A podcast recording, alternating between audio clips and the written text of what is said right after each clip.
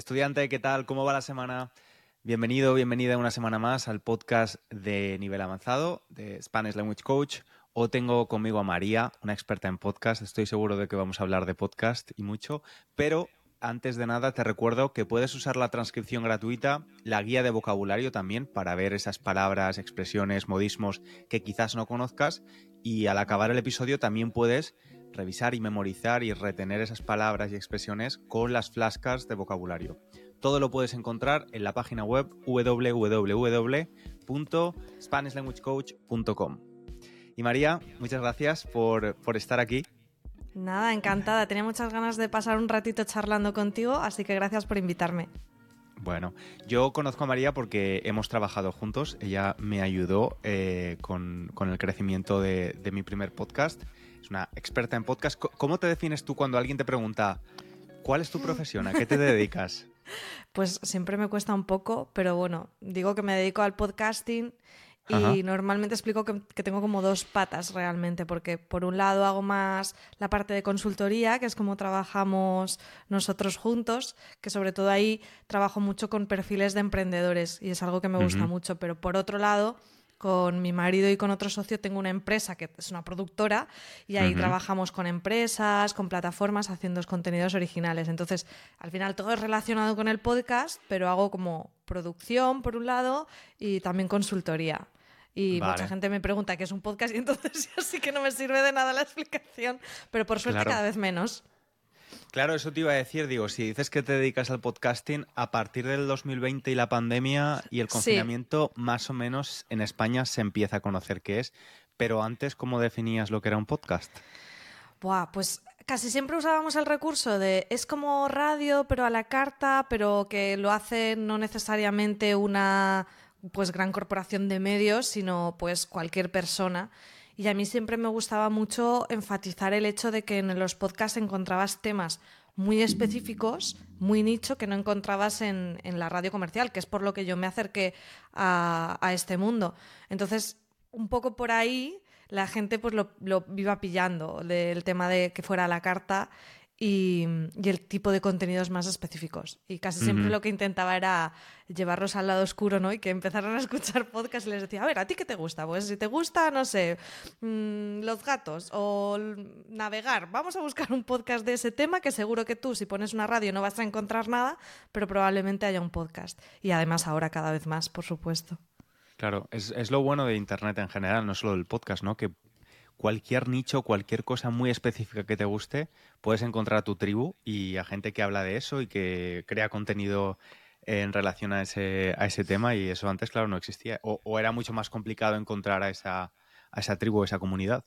Sí, y ahora lo damos como muy por normalizado, pero realmente antes era mucho más difícil y, yo creo que es una oportunidad muy bonita que muchas veces se habla como de lo malo de Internet, que lo tiene también, mm. porque, porque hay una, una cara B, pero el hecho de poder como desarrollar tus pasiones, incluso ya no solo desde el lado del consumidor de contenido, sino como creador de contenido y, para conocer gente. Yo con, el tema del podcasting he conocido un montón de gente que es súper importante en mi vida del tipo que yo a mi marido lo conocí por los podcasts, o sea, ese, ese es el nivel, o sea, que, que, que al final Internet es una puerta genial para, para crecer, ¿no? Como persona, para desarrollar esas habilidades. Y con el tema del podcast, yo creo que a veces es como, bueno, el podcast, pero el podcast al final es un medio, ¿no? Es una, es una manera de comunicar. Casi nadie entra por el podcast porque te gusten los podcasts. Es como decir, me gusta los blogs. No, te gusta un tema. En mi caso fue pues el cine y las series. Y a partir de ahí el podcast fue como un medio muy chulo para desarrollar eso. Y luego, bueno, el medio te puede gustar por muchas otras cosas, pero casi siempre va antes el tema. Ahora que dices esto, yo creo que te conocí a través de un podcast donde hablabas de series con un chico. ¿Puede ser? Sí, ese es mi podcast. Probablemente hablas de Fans Fiction, que fue el podcast mío primogenio, que ya llevamos 10 años grabando. ¡Ostras! Ahora grabamos muy poco porque yo tengo un nene pequeño y Richie, mi compañero, también tiene un nene pequeño. Y bueno, ahora es más complicado grabar porque es un podcast que se hace por, por amor al arte, ¿no? Es, es nuestra afición, comentamos lo que nos gusta y nos reímos y a veces decimos barbaridades y, bueno, todo empezó ahí realmente por esa, por esa afición.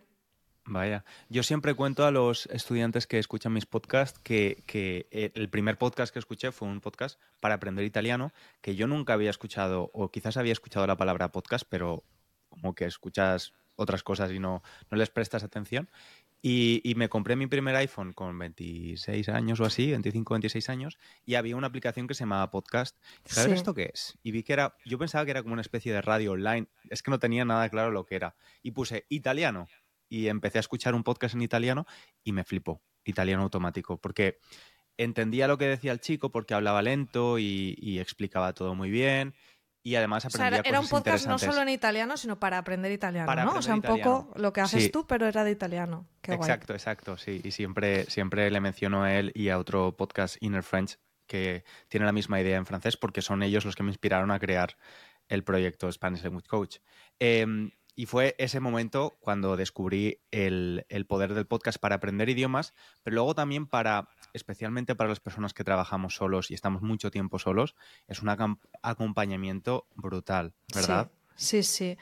Bueno, lo que dices del descubrimiento de los podcasts, yo creo que eh, bueno, ahora creo que la gente conoce los podcasts porque están en todos lados, ¿no? Pero cuando yo empecé a escuchar podcasts hace más de 10 años, o bueno, hay compañeros que llevan más aún, porque esto parece que se hace cuatro días, pero ya lleva su tiempo, era algo, o sea, éramos los cuatro frikis de los podcasts. Y a mí me pasó parecido, o sea, yo con el Mac tenía la aplicación iTunes en aquel momento y también uh -huh. lo vi y dije, uy, aquí un, un, un, programa de radio solo de series, que, que, claro, ¿qué es esto? Y empecé a escuchar por ahí, entonces es un poco, fue la puerta de entrada a los dispositivos eh, de Apple para, mucha, para muchas personas y es que tu caso es lo que estaba hablando. Al final entras uh -huh. por el contenido, no porque digas, uy, qué fascinante es esto. Luego es verdad que te quedas porque es un medio muy agradable y como dices, el poder estar a lo mejor haciendo una tarea mecánica, a veces en el trabajo tenemos cosas que necesitamos más concentración, pero hay otras que no. Y te pones un podcast y es, es una maravilla, te pasan las horas o cuando te toca, no sé, fregar los platos o sacar al perro o este tipo de cosas, el, el hecho de que te permita eh, desarrollar otra actividad en paralelo, que no lo hace pues medios que tengas que que sean más eh, que tengan vídeo o que tengas que leer el hecho de que el audio te acompaña eh, no sé te, es una manera muy chula de tanto de entretenimiento como de aprendizaje porque a mí bueno y con el tema de los idiomas es verdad que es fantástico porque mm. te permite estar ahí escuchando en otro idioma. Yo, yo, me lo he puesto muchas veces, no tanto podcast de aprendizaje de inglés, pero podcast en, en, inglés o en italiano también lo he intentado para como acostumbrar el oído y es lo mejor. Sí, sí, sí, es verdad. Y de hecho muchos estudiantes me, me lo dicen, ¿no? Eh, cuando van al trabajo por la mañana, cuando sacan al perro, cuando pasean al perro, claro. en el gimnasio también, esos sí, momentos sí, de, sí. de, soledad, porque es un, es un medio muy íntimo, ¿no? La televisión la puedes ver con tu pareja o en familia o una peli o incluso YouTube, pues normalmente lo estás viendo y quizás hay alguien alrededor, pero el podcast, mm. eh, yo fui a una conferencia de podcast en Londres y decían que el 90% de las personas lo escuchan con, con, con auriculares, auriculares. ¿no? Mm. Es, muy, es muy, muy, muy íntimo. Es verdad. Sí, y al final también, como oyente, eh, se crea una relación con el podcaster también muy íntima en ese sentido, mm. porque es como alguien que te está hablando al oído y sientes que lo conoces y, es muy curioso, ¿no? Porque a mí me pasa con gente que escucho, que tengo la sensación que los conozco. Eh, y a la hora de grabar también grabas como con cierta intimidad en tu casa y te, como que te sueltas mucho y me ha pasado con el podcast que decías que con Fans Fiction con el que grabó con Richie que yo hablamos de cine y series pero es de una manera muy muy de andar por casa y al final haces comentarios de eh, no sé qué, mi gato, no sé cuántos, los vecinos que han hecho esto, lo otro y luego te escribe gente de, ay, ¿cómo está tu gato Borat? ¿Cómo no sé qué? Y te sorprende decir, ostras, como, como si fuera gente que realmente conoces. Sí. Y no sé, creo que esa, esa conexión no uh -huh. la tienes en otros medios, no la tienes en redes y, y no la tienes en YouTube ni siquiera, porque a veces el vídeo también distrae mucho, ¿no? Mm. La imagen. De esta manera es como que estás muy pendiente de lo que te cuenta la otra persona y aparte estás mucho rato escuchándolo, porque es verdad que las cifras del podcast todavía no son la de otros medios, que, que bueno, también a mí me gustaría cuestionar a veces las cifras que se dan otros medios, cómo se mide cada cosa, pero bueno, no estamos ahí. Pero claro, la conexión que tiene una persona que te está escuchando una hora o 40 minutos Mm. en auriculares, no tiene nada que ver que alguien que desliza el dedo hacia arriba y ve un TikTok de 30 segundos. O sea, no, no Claro. tiene nada que ver. Yo siempre digo que eh, yo escucho muchos podcasts y sé el nombre de todas las personas a las que escucho. Sé su nombre y sin embargo en Instagram o en TikTok me pueden gus- gustar mucho el contenido de las personas que crean contenido en, esos canales, pero no me sé el nombre de casi nadie. Claro. Y lo, porque los Sí. veo de vez en cuando durante 20 segundos ¿no? a la Hmm. semana. Entonces es, es diferente, es verdad. Y de hecho cuando hablé con, con Hugo, que, era, que es, es el podcaster o el, el profe de francés que tiene el podcast de francés que me gusta tanto hace años, cuando yo creé el mío y le, le pedí ayuda, también le, le quería consultorías con él y hablé con él y estaba tan nervioso, o sea, para mí era como... Era, es que Claro. era tan fan de él que, que estaba nervioso hablando con él al- los Sí. primeros minutos. Es, es una relación muy, muy bonita, muy chula. Y María, has dicho entonces que descubriste también el podcast por casualidad, pero tú ya tenías formación en producción de audio o fue eso a posteriori? Decidiste... Bueno, a ver, yo estudié comunicación audiovisual, entonces, Vale. bueno, es una carrera que es un poco popurrí de todo, porque tiene la parte un poco más como de periodismo, pero también tiene una parte técnica, pero tampoco eres un técnico, o sea, realmente tocas un poco de todo. Yo había hecho asignaturas de radio, que me gustaron mucho, pero bueno, pues ahí, ahí quedó. Y realmente em, ya te digo que lo descubrí más por el por bus- buscando contenidos y luego eh, nos animamos a, a empezar a grabar nosotros. Pero bueno, creo que al final sí tiene un punto de, ¿no? Un poco como lo que contaba Steve Jobs de que vas uniendo los puntos, dices, bueno, es que al final a mí el tema de la comunicación en sí, ¿no? Como hablando del tema macro, pues me llama y, y- y, bueno, por ahí al final todo, todo acaba llegando, todo el camino Claro. va, va, va llegando al mismo punto. Claro. Además, habéis hecho algunas producciones chulísimas. Recuerdo la de Orgullo para... Es un podcast exclusivo Sí. de Spotify, ¿no? Sí, Y me encantó, me encantó ese, ese sí, podcast. me acuerdo que me escribiste, me hizo mucha ilusión. Sí. Sí, eso es quizá uno de los proyectos de los que más orgullosa estoy, que lo hicimos con la productora, con Ecos Medias, un, un podcast documental que, que trabajamos con Valeria Vegas y lo que hicimos fue entrevistar a muchas personalidades españolas que forman parte del colectivo e intentamos contar diferentes temas relacionados, eh, pero siempre, pues, bueno, íbamos intercalando las entrevistas con diseño sonoro y intentando dar un punto como muy humano, muy tangible. Es verdad que el objetivo era que gente que no fuera del colectivo se pudiera acercar y también entender, ¿no? Poner rostro a las cosas que a veces simplemente no es mm, maldad o, que haya gente más bruta, es que a veces no, no, no entiendes la- las situaciones y poniendo cara y contando historias, eh, muchas veces pues eso tiene un gran poder. No sé si lo conseguimos o no, sé que, o sea, a mí me llegó mucha gente, muchísima del colectivo que, que se emocionó con algunas de las Mm. historias y menos, pero sí que alguna gente que no era del colectivo que también decía, ostras, es que esto yo, yo nunca había pensado que, que, que podría mm, sentirse así esta persona o que se daban este tipo de situaciones y no sé, a mí eh, la verdad que estoy muy contenta de, de ese proyecto. Sí, sí, sí, era, era muy bueno. Y es que al final las historias son historias, o sea, realmente da igual. No, no tenemos que vernos siempre reflejado en, o que, o que la historia cuente una historia con la que podamos eh, identificarnos, ¿no? Te puedes leer un libro, ver una película, escuchar una canción que no tiene nada que ver con tu vida o con tu pasado, con tu presente o tu futuro y ponerte en la piel eh, de esa persona, ¿no? Ser, ser empático.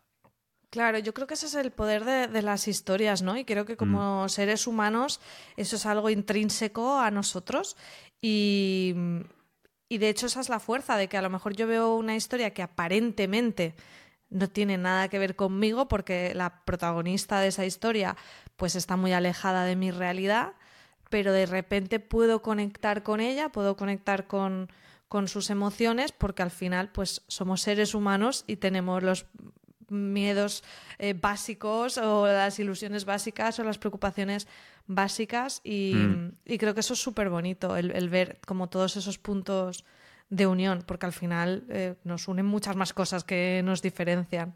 Sí, es verdad, es verdad. Y algo que me llama mucho la atención hablando de historias es el resurgimiento o el boom del true crime.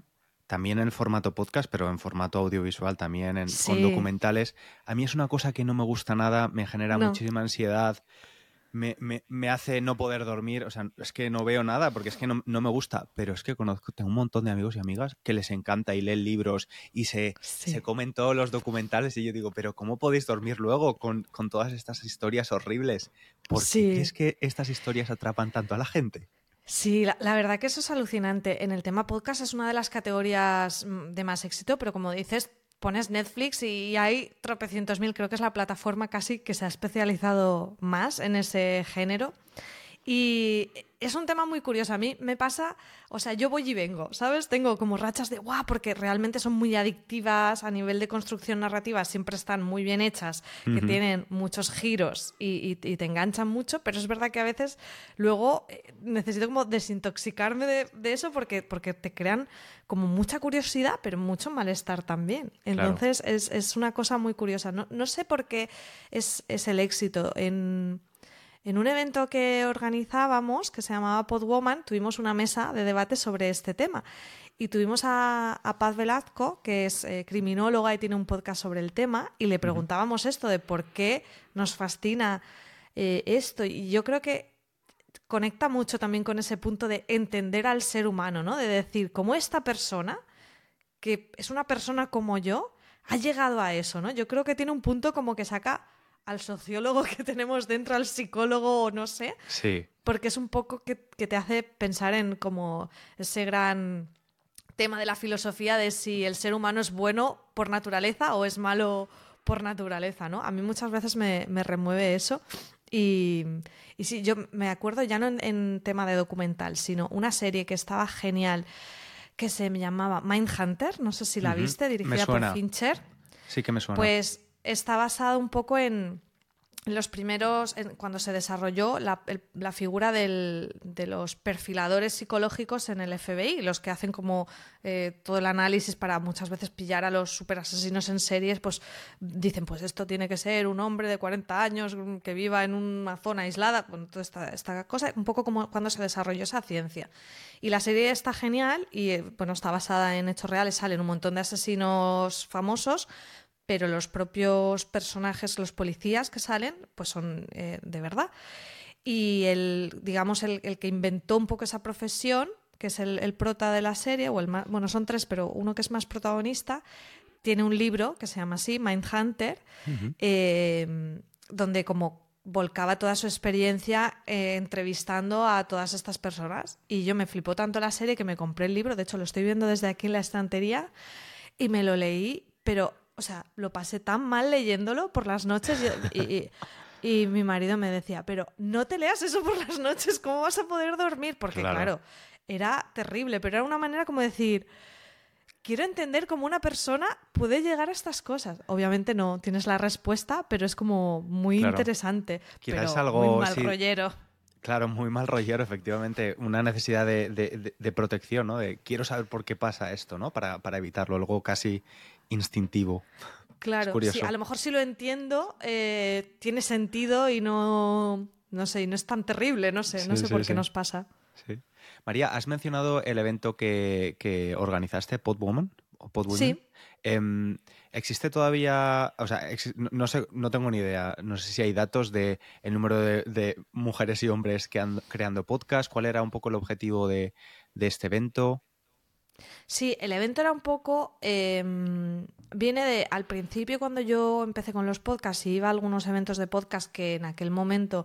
Eh, pues ya te digo, eran algo más informal, han ido evolucionando. Ahora, de hecho, hay muchos eventos de podcast. Cuando íbamos, éramos cuatro chicas, o sea, literalmente éramos muy pocas chicas. Y entonces a mí me, eh, me surgió un poco la necesidad de decir, quiero que nos conozcamos, eh, nos reunamos y, dar visibilidad a esos perfiles. Es verdad que eso fue evolucionando, cada vez hay más mujeres en el podcast. El, sentido, en cierta manera, de que al principio no hubiera es que el podcast era algo muy, muy tecnológico. Eh, la mayoría de podcasts hablaban de tecnología, de Apple, muy vinculada al podcast en sus inicios. Eh, técnicamente era mucho más difícil. Ahora tenemos un montón de softwares que nos ayudan. Eh, te puedes comprar un micro en Amazon. Antes, mm, no sé, yo algunos de los micros que tengo los tuve que traer de Estados Unidos, no sé qué. entonces era pues eso, como muy geek el, el, sector y bueno, pues al final todo ese mundo suele estar más masculinizado. Luego fue evolucionando, fueron entrando creadoras de contenido con otros temas, mm, luego el propio podcast evolucionó, todo fue mucho más accesible y ahora hay muchísimas mujeres. No te sé decir datos de si hay paridad o hay más hombres o hay más mujeres, no, no te sé decir exactamente, pero em, sí que ha habido una clarísima evolución. Y un poco el objetivo en, en ese momento era eso, ¿no? O sea, eh, dar visibilidad a, perfiles femeninos que hacían podcast en diferentes eh, facetas y también que otras mujeres que quisieran hacer eh, contenidos pues tuvieran referentes, ¿no? Dijeran, bueno, mm. si fulanita lo hace, yo también lo puedo hacer. Claro. Sí, sí, sí, eso es muy importante, es verdad. Yo, uno de los podcasts de emprendimiento que más escucho se llama Yo Emprendedora. Y, ¿Sí? ¿Lo conoces? Sí, sí, sí. Vale, y, y bueno, eh, yo decía, pero ¿por qué a mí este podcast? A ver, es un podcast de emprendimiento, o sea, cualquier persona que, está emprendiendo le puede venir bien escucharlo porque es, muy interesante. Em, pero imagino que en sus inicios iba dirigido sobre todo a emprendedoras, ¿no? Porque es verdad que si tú piensas, dime el nombre de 10 empresarios españoles, por ejemplo, pues es que empresarios o empresarias, te vienen a la cabeza solo hombres, ¿no? O en los consejos de administración de las empresas que cotizan en bolsa en España, la mayoría son hombres. Em, es cierto, porque hace años, sobre todo, pues mm, la mujer todavía trabajaba en casa. Ahora esto está cambiando poco a poco. Entonces, veo como sí que hay quizá ese límite mental para algunas mujeres, pero yo también pienso, pienso mucho en la clase. Porque y esto me di cuenta cuando hice mi Erasmus aquí en Londres. Hice mi Erasmus, yo era de, la Universidad de Valencia, pero estudié... ¿En la clase de la uni o del instituto te refieres? No, no, no, de la clase social.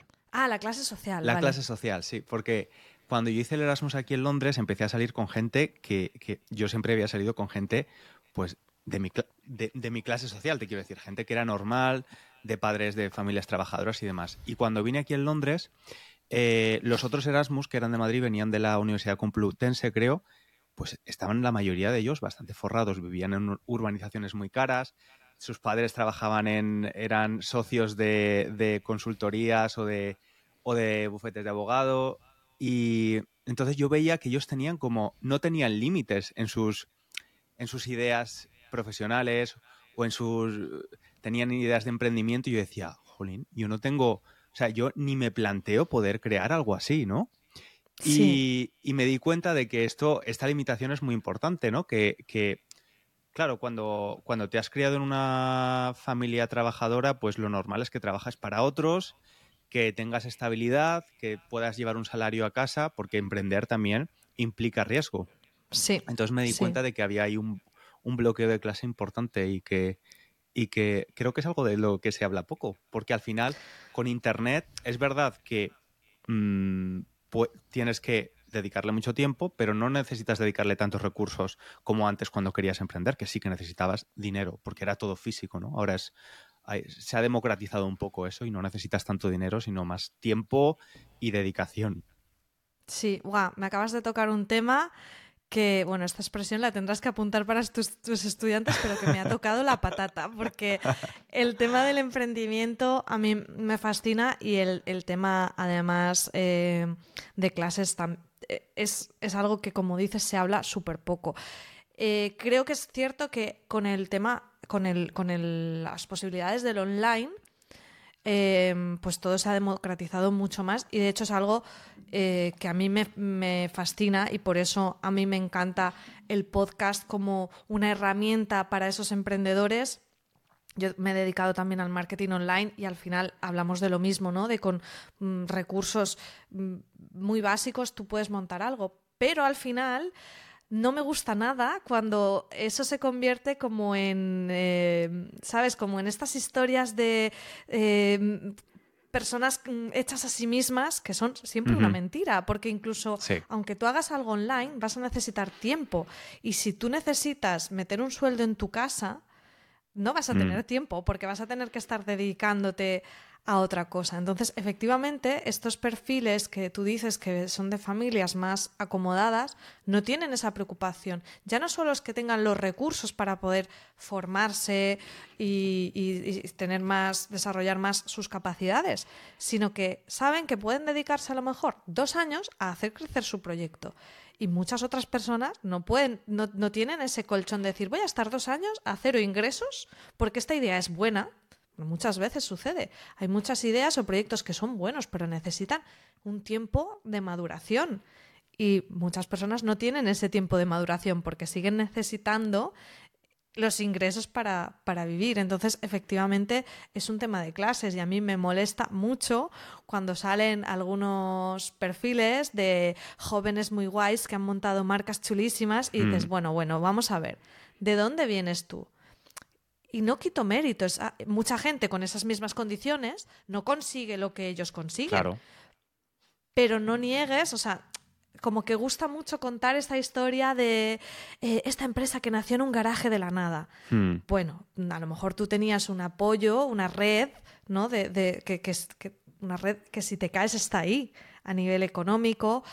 También en el nivel de clases sucede mucho que tienes contactos. Los contactos son fundamentales. Mm. Entonces, bueno, o sea, em, a mí es un tema que me mueve mucho y ahora que soy madre más, porque lo pienso mucho desde que nació mi hijo, yo pienso un montón en que él está teniendo más oportunidades que muchos otros niños desde que tenía un mes de vida y otros niños tienen muchas más que él. Entonces dices, qué injusto, ¿no? O sea, yo como madre lo pienso y digo, tú, quieres lo mejor para tu hijo y tú dentro de tus opciones le das lo mejor, pero no todos estamos igual desde el momento en el que naces. Claro. Eh, puedes pagarle unas, hay algunas vacunas que le puedes pagar y otras personas no.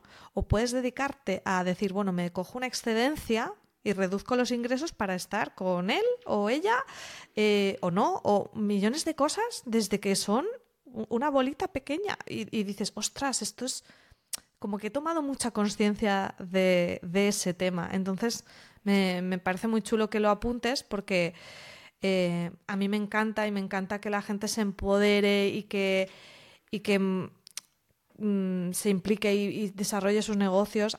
Yo tengo ese esa inquietud, pero mm, creo que hay que encontrar un equilibrio entre em, creer que eres capaz y hacerlo, porque no puedes vivir con un perfil derrotista, si no, no harías nada, pero tampoco que nos creamos la historia del de, eh, hombre hecho a sí mismo, la mujer hecha a sí mismo, porque los condicionantes son muy importantes. Sí, yo creo que el privilegio, no hay que sentirse mal porque todos tenemos, es lo que dices, nosotros somos mucho más privilegiados que otras personas y otras personas son más privilegiadas que nosotros y es lo que haces con ese privilegio, ¿no? Porque hay gente que puede tener mucho privilegio y no hace nada o lo hace mal o no le sale bien pero creo que no hay que sentirse mal por el privilegio, pero que sí que hay que reconocerlo y que no hay que modificar narrativas, como tú has dicho, de... Hablábamos de historias, pues estas son historias también que se cuentan, pero no son reales. Claro, claro, claro. Yo eh, trabajé también en, una empresa en Barcelona hace bastantes años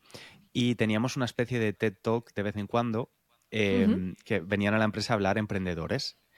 Y uno de los emprendedores que vino fue el fundador de Globo.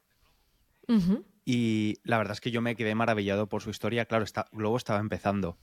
Entonces, él explicó, pero él nunca hizo referencia ni a su familia, ni a sus contactos. A los meses vino su primo, que también había creado una super empresa. Y yo pensé, joder, esta familia. Casualidad. esta familia de emprendedores maravillosos que em, pueden de repente tener 3 millones a su disposición a lo mejor no son de su familia, pero obviamente tienen contactos o han sabido moverse, ¿no? Pero es eso, que el privilegio no está mal. Eh, lo que está mal es modificar tu narrativa para, para, hacer pensar a la gente que tú has nacido de la nada y no. Para empezar, en el caso de España, nosotros tenemos la opción de eh, tener educación eh, pública, ¿no? Educación universitaria pública, que muchos países no tienen. Eso ya es un privilegio.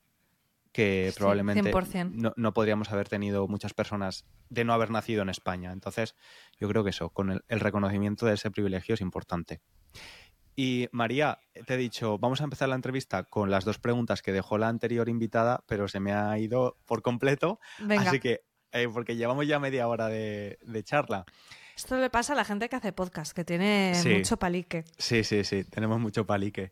Mira, Sara que es una profe de español, eh, pero que vive en Italia desde hace mucho tiempo, dejo dos preguntas para ti. Así que me respondes a una y yo respondo a tu descarte. La primera pregunta es, si fueras un mueble, ¿qué mueble serías y por qué? Y las, yo dije de coña que si, si tuviese que elegir yo esto, diría que un armario no.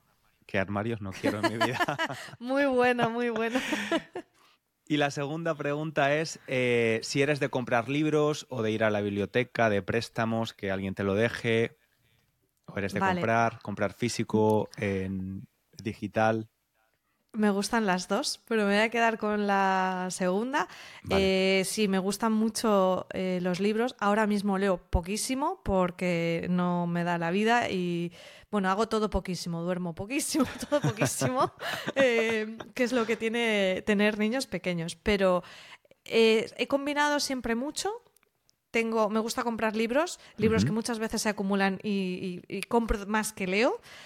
Y mm, también eh, compro en formato digital, en el ebook. Eh, y desde hace mm, pues un año o así, sí, más o menos de. Sí, hace. No llega a dos años, empecé a escuchar audiolibros también. Nunca lo hacía porque precisamente cuando tenía disponibilidad de escuchar siempre escuchaba podcast y no, me acercaba al audiolibro. Y empecé a escuchar porque era la manera de leer en ese momento, no, no, no, iba a poder leer, de sentarme a leer con un libro de papel y la verdad que me gustó mucho. Creo que hay mucha gente que le, supone una barrera al tema del audiolibro, pero hay que saber qué escuchar. O sea, no recomiendo para nada empezar con grabaciones caseras de gente que hace libros porque es fundamental una buena locución. Incluso yo hay libros de locutores profesionales que he dejado porque no me transmitían, pero si encuentras un buen locutor, funciona muy bien. Eh, y bueno, a lo mejor no es lo ideal, ya te digo, a mí me gusta combinar, pero a veces es la manera de leer más, ¿no? Si te gusta. Y sobre todo para tema de libros más de divulgación, ensayo, eh, si estás acostumbrado a escuchar podcast, no hay tampoco muchísima diferencia, porque al final es alguien explicándote cosas con voz. Quizá el salto a la novela cuesta un poco más, pero hay novelas que son muy accesibles, ¿no? Eh, y hay locutores fantásticos que incluso es como si te contaran un cuento, ¿no? Cuando eras pequeño, que te modulan la voz cuando hay personajes. Y, y, no sé, novelas incluso que están escritas como en primera persona, es más fácil, ¿no? Te, te entra como de una manera más natural y, escucho bastante audiolibro ahora. Y desde hace también unos meses hemos empezado a ir bastante a la biblioteca con mi nene pequeño, que tiene ahora 15 meses, que básicamente lo que hace es tirar los libros por los... No, no, sí, sí que mira los cuentos, pero bueno, un poco como intentar inculcarle esto. Entonces, vamos un par de veces al mes, tenemos suerte de que eh, la biblioteca a la que vamos tiene un montón de libros infantiles, es enorme. Y entonces, pues como, como sí que le gustan bastante los cuentos, pues si le compramos, eh, pues siempre cae alguno, pero también vamos a la biblioteca y le cogemos eso, tres cuentos o así, cada 15 días cambiamos y es una manera también de, de intentar inculcarle ese amor por, por la lectura. Entonces, un poco de todo, pero muy poco de todo. O sea, me gustaría poder dedicarle más tiempo. Sí, sí. El, tema de los audiolibros, yo, solo los he utilizado para libros de no ficción. Sí que he leído alguna novela con audiolibro, pero en otros idiomas. Especialmente ahora que estoy aprendiendo francés, para poder relacionar eh, la escritura con la pronunciación de las palabras es muy, es muy útil. Pero sí, incluso si tienes las dos versiones, es un ejercicio que también puedes hacer. Claro, claro, claro, es cierto. Y mm, a ver, la otra pregunta es que me parece una pregunta complicada. ¿Qué mueble sería si tuviera que elegir bueno, un mueble? Bueno, sabes ya cuál no serías, o sea que sí, ya no sería un armario. Sí. Eh, a ver, si tuviera que elegir un mueble específico, pienso en el mueble donde, en el escritorio donde de la casa donde viví toda mi infancia, adolescencia y primera juventud, que es una casa que vendimos, porque era un, un escritorio muy chulo que hacía esquina, estaba hecho a medida, eh, con, una, con una luz muy, muy chula y no sé, pasé muchas horas sentados en, sentado en ese escritorio. Eh, hacía los deberes, estudiaba, comía, chateaba con el ordenador con Messenger en, en los 2000. Qué recuerdos. Sí, entonces pasé tantas horas ahí que creo que me quedaría con ese mueble porque tiene, tiene muchos recuerdos y, y el César que, que fui está ahí instalado, así que me quedaría con ese mueble. O también el mueble de la cocina donde está el café, que huele a café. Mm, Ese olor por la mañana de café. Sí, sí, sí, sí. Pues Son muy reconfortantes al final también. El, espacio en el que estamos es importante al final para las sensaciones. No le damos a veces la importancia, pero, pero sí, estar en un espacio que te transmita esa tranquilidad, que te inspire, y para eso los muebles son importantes. Totalmente, totalmente. Yo por eso a veces cuando la casa está hecha un poco un desastre, porque somos un poco desordenados, eh, me voy a la Me ha cafetería. que lo has dicho así, por lo bajini. Sí. Como si no se fuera a escuchar. Eh, sí, somos un poco desordenados, entonces a veces cuando la casa está un poco un desastre. A ver, es que vivimos en Londres, entonces es muy es una casa pequeña. Si está el tendedero, si está la cena, la- los cacharros para limpiar de la cena de- del día anterior y tal, ya como me estreso digo, me voy a trabajar fuera de casa porque no, no me concentro con, con tanto objeto a mi alrededor. Y es importante Sí. también estar en una cafetería que sea agradable, que sea Hmm. que tenga la luz adecuada. Es- Hay personas que no les influye tanto, pero por ejemplo a mí sí me influye un montón. Es que lo noto cuando está todo como bonito y en orden, es como que estoy de mejor humor. Pero sí, a veces no, no Sí. es posible. Sí, sí. ¿Sabes qué, María? He estado todo el rato pendiente de mm, mis sonidos eh, corporales y cuando bebía del café también, porque cada vez más personas me escriben que tienen misofonia.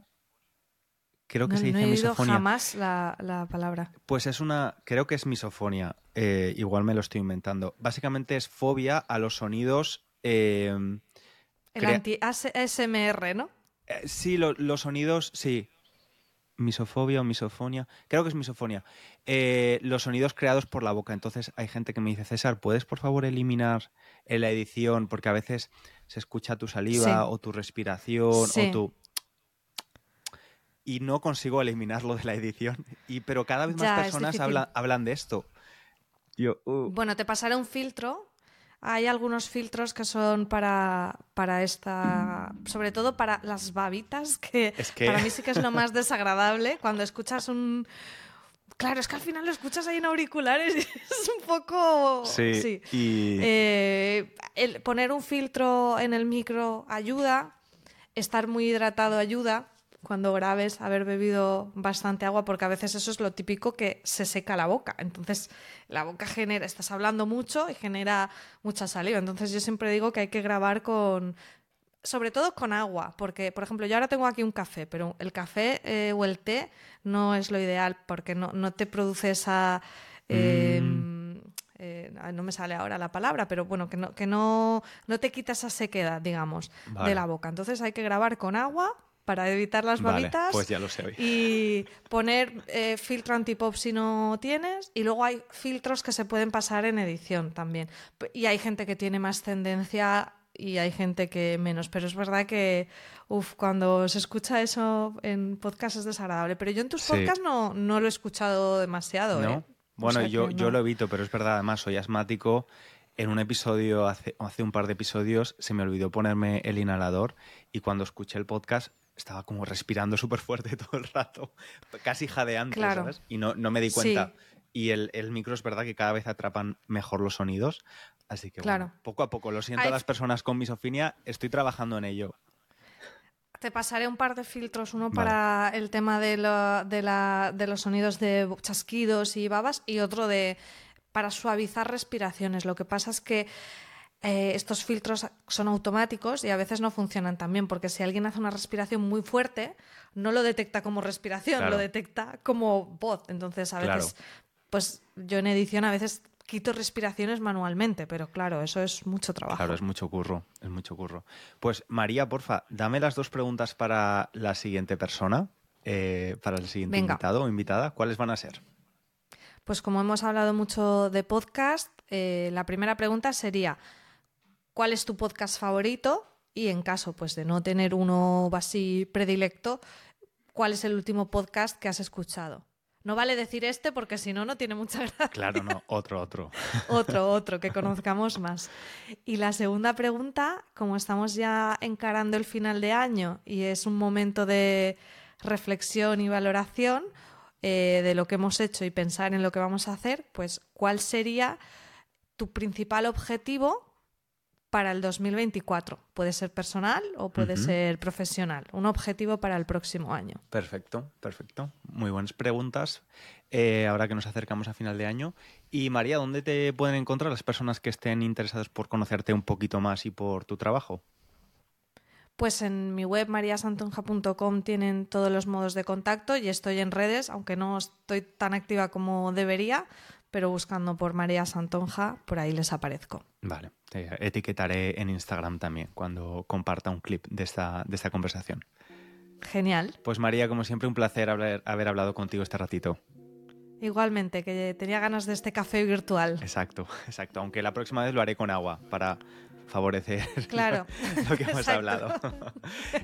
y a ti, estudiante, muchas gracias por escucharnos. Espero que, que, hayas podido aprender y que te hayamos entretenido un ratito hablando de podcasting, true crime, privilegio y todo esto de lo que hemos hablado. Y recuerda que si te gusta el podcast, la mejor forma de apoyarlo es recomendarlo a otros estudiantes de español o valorarlo en tu plataforma de podcast. Yo te espero aquí la próxima semana. Un abrazo grande. Ya está.